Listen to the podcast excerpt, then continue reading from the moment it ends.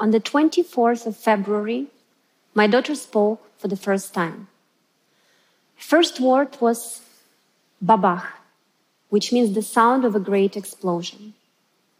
That night we woke to the concussive sound of bombs as our windows came crashing in. It was the bombardment of Kiev. I am someone who didn't believe it would happen.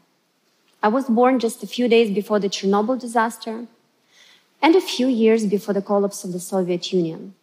I grew up in an independent Ukraine, struggling to overcome the legacy of the Soviet system. My mother and my grandmother worked very hard so that I could have a good education because they believe my generation would build the country. And we have. Until six weeks ago, Ukraine was on an upward path, becoming more prosperous, more fair, more free. In 2004 and 2013, we marched for democracy and we defeated autocracy. So I was stunned when the windows crashed in. I froze, speechless, motionless, absolutely helpless. That was my first lesson of war. What you cherish can be taken from you in a moment. Even your peace of mind. My hands were still shaking as I fled to the west of Ukraine with my children and then over the border to Slovakia. My husband and my parents remain in Kiev, helping our country. As we traveled further from our family, I imagined all that was being destroyed our homes, our hospitals, our critical infrastructure, and so much more. For 40 million people in my country and for billions around the globe, February 24th is the day Russia invaded Ukraine. For 7 million Ukrainian children, it is also the day Russia tried to take their future. 176 children have been killed by Russian bombs. Hundreds more have been wounded. Ten years ago, I dedicated myself to building world class schools for the children of Ukraine. I believe education is the most powerful tool for improving the economy, the environment, and human well being. War very quickly destroys all three. So far, 900 schools have been critically damaged. 84 are completely destroyed. And yet, education goes on. During the COVID pandemic, Ukrainian government engaged my team to create the Ukrainian school online. During the last two years, it has delivered school to children wherever they were.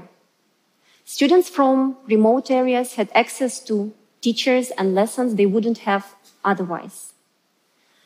This platform covers the secondary school curriculum and puts every student in front of our very best teachers. We never imagined our non-profit project would be needed in a situation even more horrible than COVID.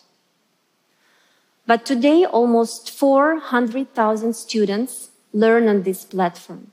They connect from within Ukraine and from 120 countries where they are refugees at the moment.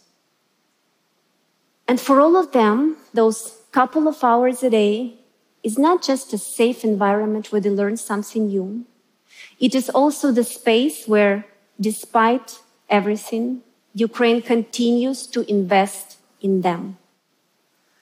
And that was my second lesson of war. Putin can take a lot from us our homes, our jobs, our loved ones, our peace. But he cannot undo education. Knowledge and curiosity are unassailable treasures.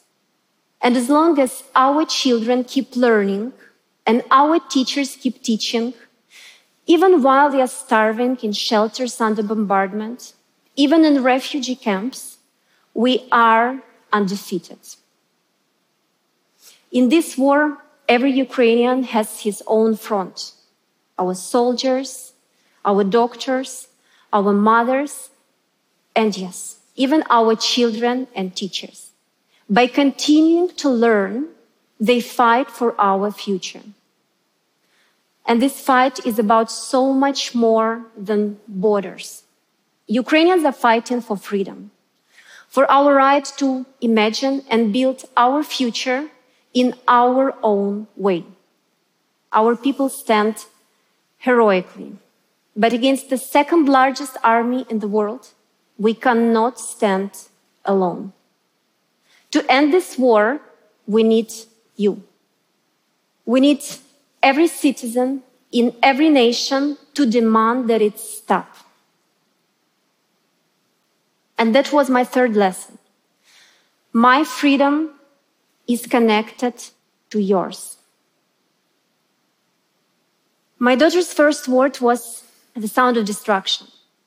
But as she grows, I know she and the rest of her generation will build Ukraine again. We will rehabilitate our roads, our schools, our hospitals, our houses and people. Fueled by knowledge and curiosity, we will walk again the path to become a prosperous, free nation. If you stand with us. So please, don't watch from the side. Don't wait and see. Stand up with us now. Stand up for freedom. Stand up for democracy. Stand up for Ukraine. Thank you.